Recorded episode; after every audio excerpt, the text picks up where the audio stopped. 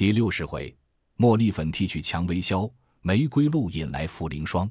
话说袭人因问平儿何时这等忙乱，平儿笑道：“都是世人想不到的。说来也好笑，等几日告诉你。如今没头绪呢，且也不得闲儿。”一语未了，只见李纨的丫鬟来了，说：“平姐姐可在这里？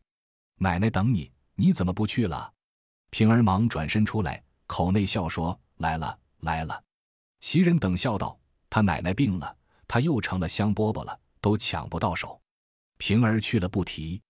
这李宝玉便叫春燕：“你跟了你妈去到宝姑娘房里，给婴儿几句好话听听，也不可白得罪了她。”春燕答应了，和他妈出去。宝玉又隔窗说道：“不可当着宝姑娘说，仔细反教婴儿受教导。”娘两个应了出来，一臂走着，一面说闲话。春燕因向他娘道：“我素日劝你老人家再不信，何苦闹出莫去来才罢？”他娘笑道：“小蹄子，你走吧。俗语道：不经一事不长一智。我如今知道了，你又该来质问着我。”春燕笑道：“妈，你若安分守己，在这屋里长久了，自有许多的好处。我且告诉你句话：宝玉常说，将来这屋里的人。”无论家里外头的一应，我们这些人，他都要回太太，全放出去与本人父母自便呢。你只说这一件，可好不好？他娘听说，喜得忙问：“这话果真？”春燕道：“谁可扯这谎做什么？”婆子听了，便念佛不绝。当时来至恒芜院中，正值宝钗、黛玉、薛姨妈等吃饭，婴儿自去泡茶，春燕便和他妈一进到婴儿前。陪笑说：“方才言语冒撞了，姑娘莫嗔莫怪，特来赔罪等语。”婴儿忙笑让座，又倒茶。他娘两个说有事，便作辞回来。忽见蕊官赶出轿，妈妈姐姐略站一站，一面走上来，递了一个纸包与他们，说是蔷薇消，待与方官去擦脸。春燕笑道：“你们也太小气了，害怕那里没这个与他，巴巴的你又弄一包给他去。”蕊官道：“他是他的，我送的是我的，好姐姐千万带回去吧。”春燕只得接了。娘儿两个回来，正值贾环、贾从二人来问候宝玉，也才进去。春燕便向他娘说：“只我进去吧，你老不用去。”他娘听了，自此便百依百随的，不敢倔强了。春燕进来，宝玉知道回复，便先点头。春燕之意，也不再说一语。略战了一战，便转身出来，使眼色与方官。方官出来，春燕方悄悄地说与他蕊官之事，并给了他消。宝玉并无与从缓可谈之语，因笑问方官手里是什么。方官便忙递与宝玉瞧，又说是擦春选的蔷薇消。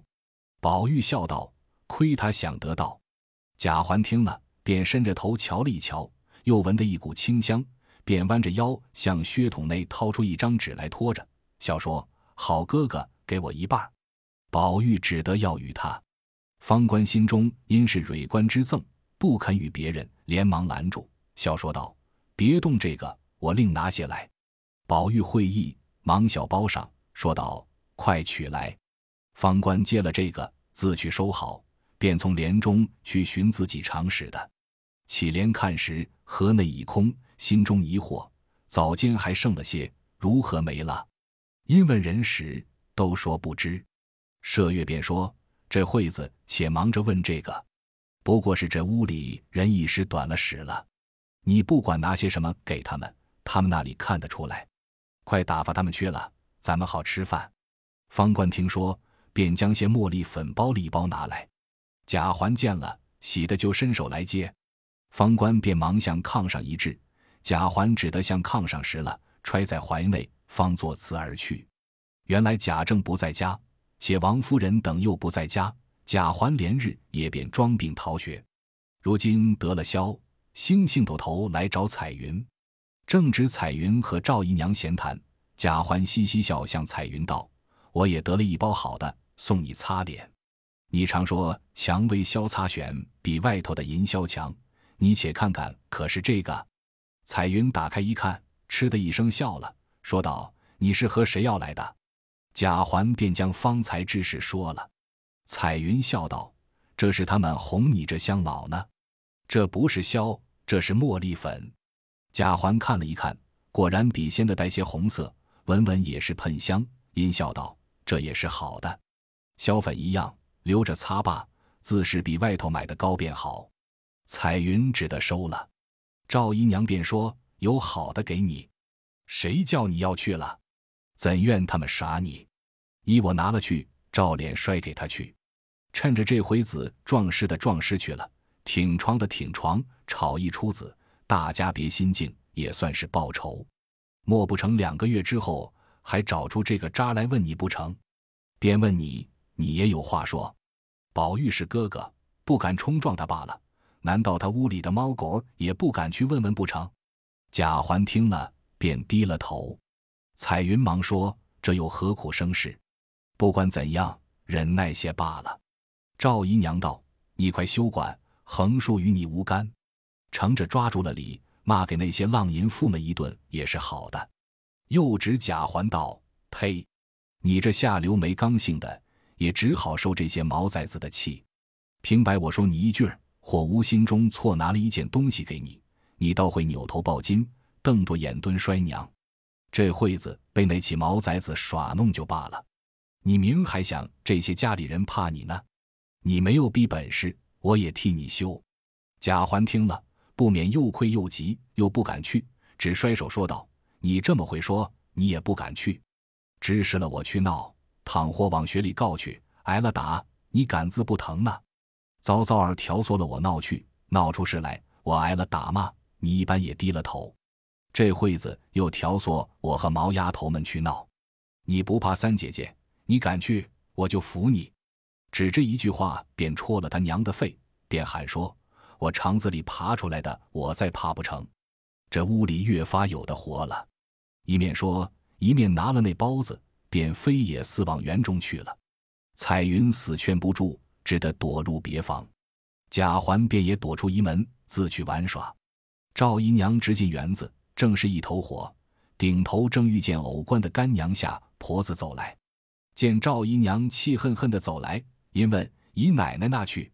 赵姨娘又说：“你瞧瞧，这屋里连三日两日进来唱戏的小粉头们，都三班两样的颠人分两放小菜了。若是别一个，我还不恼；若叫这小娼妇捉弄了，还成个什么？”夏婆子听了，正中几怀，忙问因何。赵姨娘细将方官以粉作销，轻无贾环之事说了。夏婆子道。我的奶奶，你今儿才知道，这算什么事？连昨儿这个地方，他们私自烧纸钱，宝玉还拦到头里，人家还没拿进个这什么儿来，就说使不得，不干不净的东西忌讳。这烧纸倒不忌讳，你老想一想，这屋里除了太太，谁还大似你？你老自己长不起来，但凡长得起来，谁还不怕你老人家？如今我想。乘着这几个小粉头，恰不是正头货，得罪了他们也有限的。快把这两件事抓着理，扎个法子，我再帮做证据。你老把威风抖一抖，以后也好争别的理。便是奶奶姑娘们，也不好为那起小粉头子说你老的。赵姨娘听了这话，一发有理，便说：“烧纸的事我不知道，你却细细的告诉我。”夏婆子便将前事一一的说了，又说：“你只管说去。”倘或闹起来，还有我们帮着你呢。赵姨娘听了，越发得了意，仗着胆子，便一径到了怡红院中。可乔宝玉听见黛玉在那里，便往那里去了。方官正与袭人等吃饭，见赵姨娘来了，忙都起身笑让，姨奶奶吃饭。有什么事这等忙？赵姨娘也不答话，走上来便将粉照着方官脸上撒来，指着方官骂道：“小淫妇！”你是我银子钱买来学习的，不过娼妇粉头之流，我家里下三等奴才也比你高贵些，你都会看人下菜碟儿。宝玉要给东西，你拦在头里，莫不是要了你的了？拿这个哄他，你只当他不认得呢，好不好？他们是手足，都是一样的主子，哪里有你小看他的？方官那里禁得住这话，一行哭，一行便说没了萧，我才把这个给他的。若说没了，又恐他不信，难道这不是好的？我便学戏，也没往外头去唱。我一个女孩家，知道什么是粉头面头的，姨奶奶犯不着来骂我，我又不是姨奶奶家买的，梅香拜把子都是奴籍呢。袭人忙拉他说道：“休胡说！”赵姨娘气得便上来打了两个耳刮子。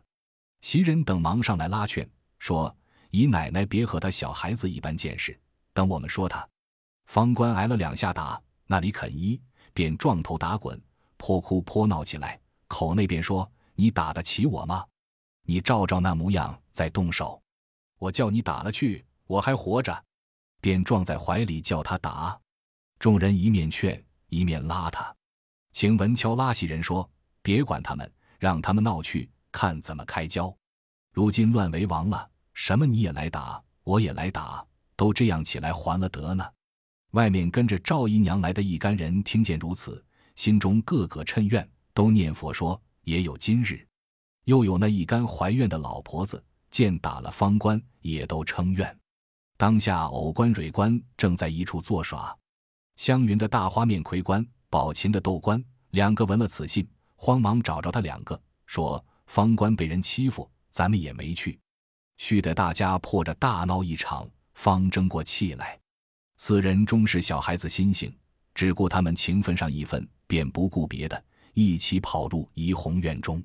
豆官先变一头，几乎不曾将赵姨娘撞了一跤。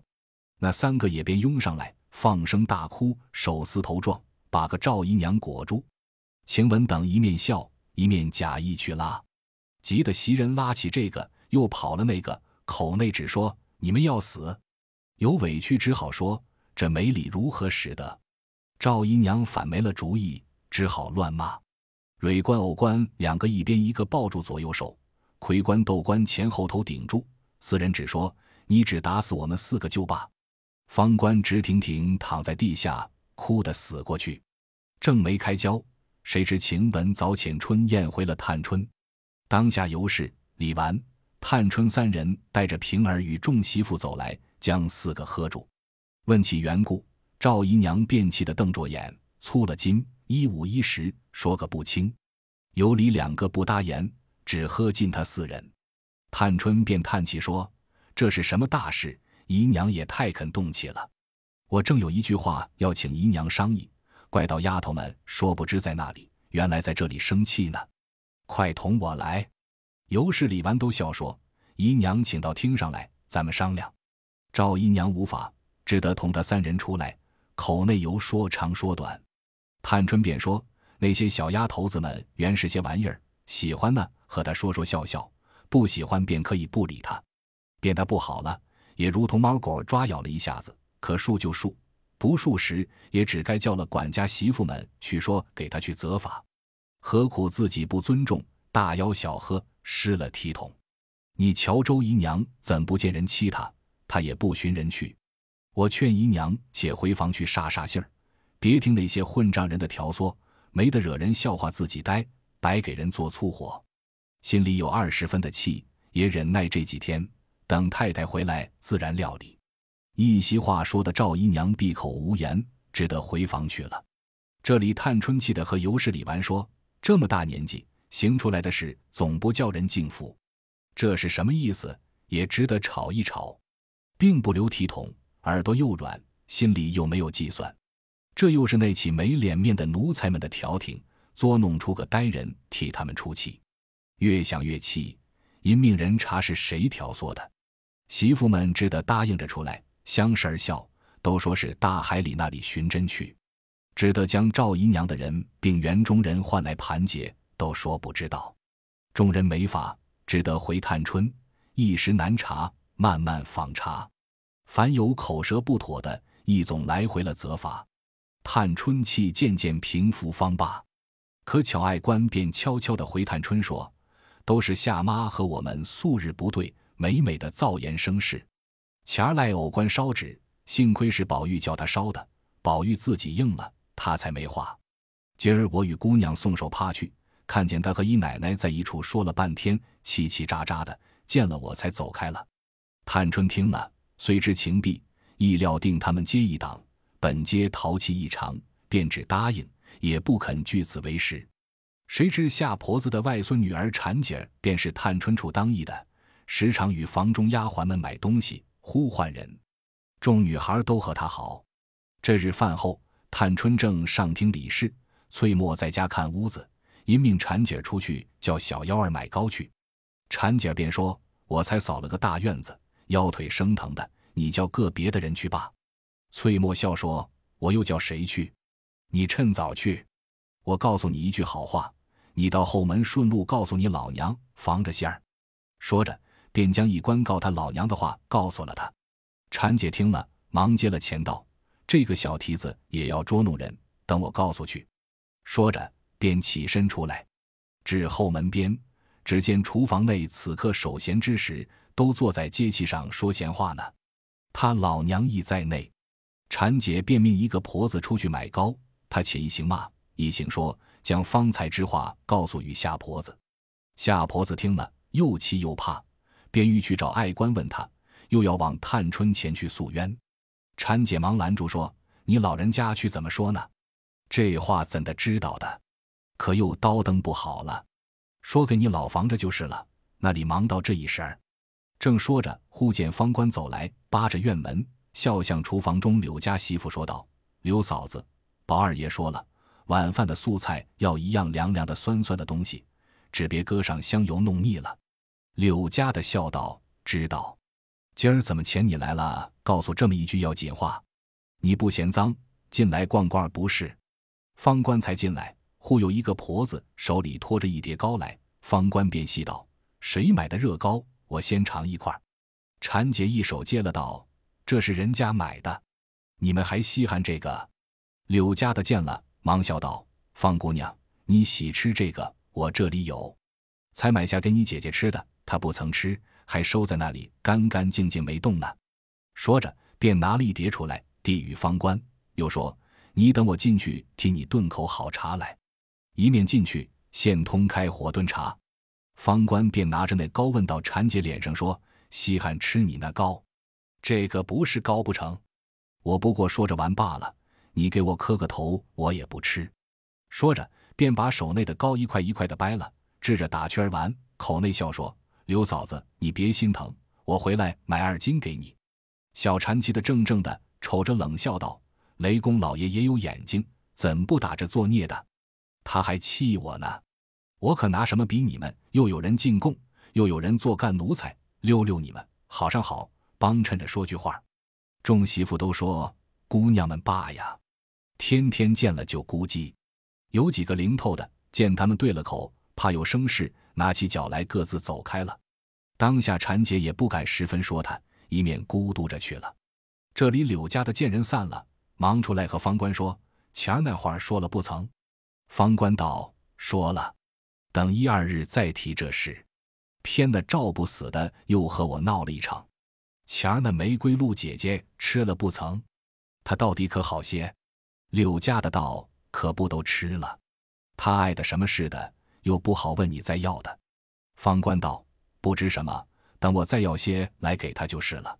原来这柳家的有个女儿，今年才十六岁，虽是厨艺之女。”却生的人物与平、喜、子、渊皆类，因他排行第五，便叫他五儿。因素有弱疾，故没得差。近因柳家的见宝玉房中的丫鬟差清人多，且又闻得宝玉将来都要放他们，故如今要送他到那里去应名儿，正无头路。可巧这柳家的是梨香院的差役，他最小一殷勤，服侍的方官一干人比别的干娘还好。方官等亦待他们极好，如今便和方官说了。央方官去与宝玉说，宝玉虽是依允，只是近日病着，又见事多，尚未说的。前言少述，且说当下方官回至怡红院中，回复了宝玉。宝玉正在听见赵姨娘私吵，心中自是不悦，说有不是，不说有不是，只得等吵完了，打听着探春劝了他去后，方从恒芜院回来。劝了方官一阵，方大家安妥。今见他回来，又说还要些玫瑰露与刘五儿吃去。宝玉忙道：“有的，我又不大吃，你都给他去罢。”说着，命袭人取了出来，见瓶中亦不多，遂连瓶与了他。方官便自携了平与他去。正值柳家的带进的女儿来散闷，在那边犄角子上一带地方逛了一回，便回到厨房内，正吃茶歇脚。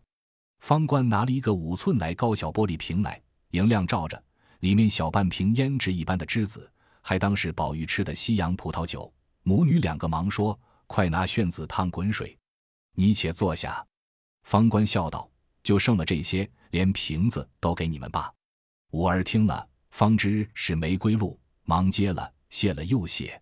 方官又问他好些，五儿道：“今儿精神些，进来逛逛。